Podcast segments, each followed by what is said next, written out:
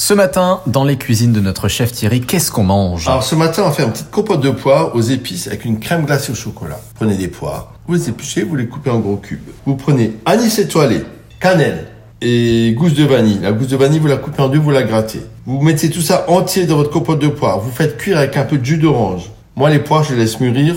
Normalement, pas de mettre un gramme de sucre. Tu vois, elles sont suffisamment mûres. Faites cuire ça 10 minutes, tiède, servez ça tiède, avec l'anis étoilé, les épices, c'est super bon. Et avec ça, une bonne crème glacée au chocolat, des petits sablés ou des petites madeleines. C'est simple comme bonjour, ferait plaisir à vos enfants et aux plus grands. À demain!